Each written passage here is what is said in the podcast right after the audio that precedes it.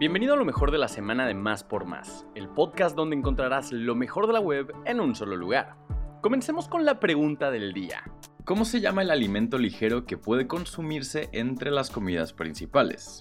Si conoces la respuesta, compártela con nosotros en nuestro Twitter oficial, arroba más por más, y utiliza el hashtag respuesta más por más. No olvides que nuestra sección de ocio ahora también tiene una versión digital. Entra a máspormás.com.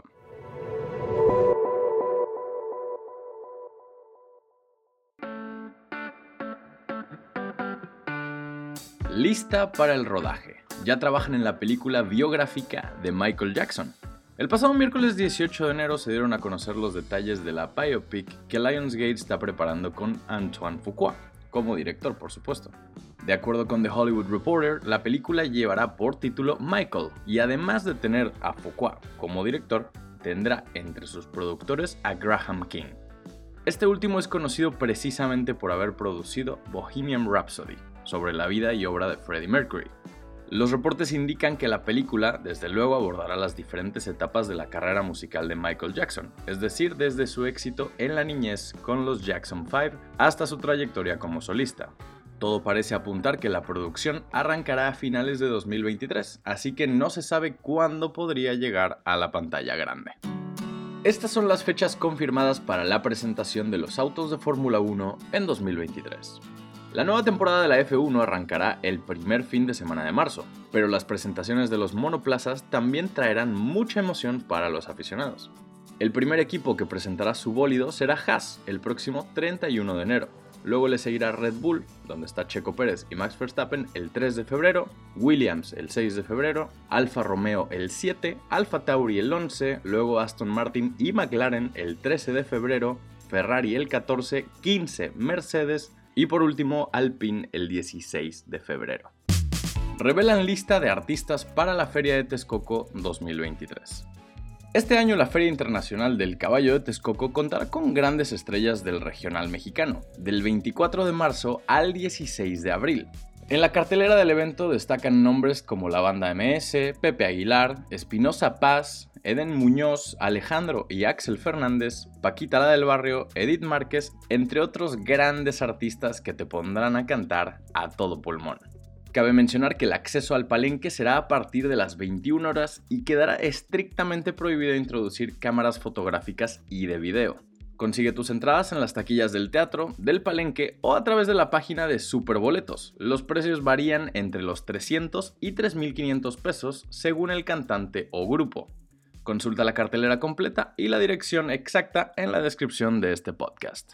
Bardo recibe nominación a los premios Oscar 2023.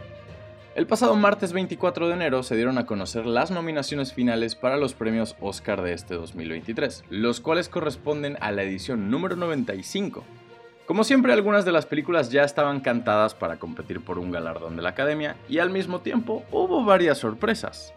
Entre las que más nos emocionaron estuvo la mención de Bardo, el último largometraje de Alejandro González Iñárritu que marcó su regreso a México tras más de 20 años de ausencia. Para ver la lista completa, checa el enlace en la descripción. Es oficial, Brendan Urie confirma el final de Panic at the Disco. A través de las redes sociales del grupo, el frontman publicó un comunicado donde hacía oficial el final de este proyecto para dedicarle tiempo a su familia, pues confirmó que está esperando un bebé junto a su esposa. Además, de manera emotiva, se despidió de la banda con la que estuvo prácticamente todo este tiempo y por supuesto le agradeció a los fans por formar parte de esta historia que lo marcó para siempre. A pesar de que Brendan Urie reveló que se termina Panic at the Disco, dejó muy claro que no se irá así sin despedirse como se debe. De hecho, confirmó que siguen en pie los conciertos que tiene programados con la banda entre febrero y marzo de este mismo año por Estados Unidos y Europa, donde presentará el más reciente y último material discográfico de la agrupación, Viva las Venganzas. Ahora sin casco, Thomas Bangalter lanzará su primer disco solista tras la separación de Daft Punk. Desde que el dúo francés se desintegró, comenzaron a surgir rumores de que cada uno de sus integrantes ya estaban trabajando en proyectos en solitario.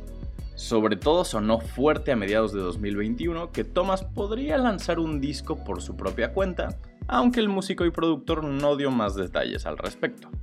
Resulta que el pasado 24 de enero, y para sorpresa de muchos, Thomas Van Galter anunció con bombo y platillo la llegada de Mythologies, primer material discográfico oficial como solista en 20 años.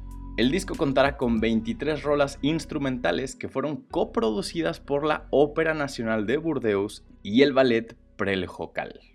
Estará disponible en plataformas digitales el próximo 7 de abril. Llegó el fin de semana y te queremos hacer un par de recomendaciones. Inside Banksy, la nueva experiencia inmersiva del artista, llega a la CDMX. Esta experiencia promete un viaje de imágenes, luces, colores, música y realidad virtual, que te permitirá conocer el arte de Banksy de una forma distinta. Los boletos para visitar Inside Banksy ya los puedes conseguir a través de su página oficial, la cual te dejamos en la descripción. Esta exhibición comenzará a partir del 8 de marzo en Plaza Carso. Prepárate también porque inauguraron Amphibium, Museo del Ajolote en Chapultepec. El museo está ubicado en la antigua Casa de los Elefantes del Zoológico de Chapultepec y cuenta con un humedal para mostrar a esta especie a través de vitrales. Además, tiene un inmueble que será el centro de conservación. La entrada es completamente gratuita.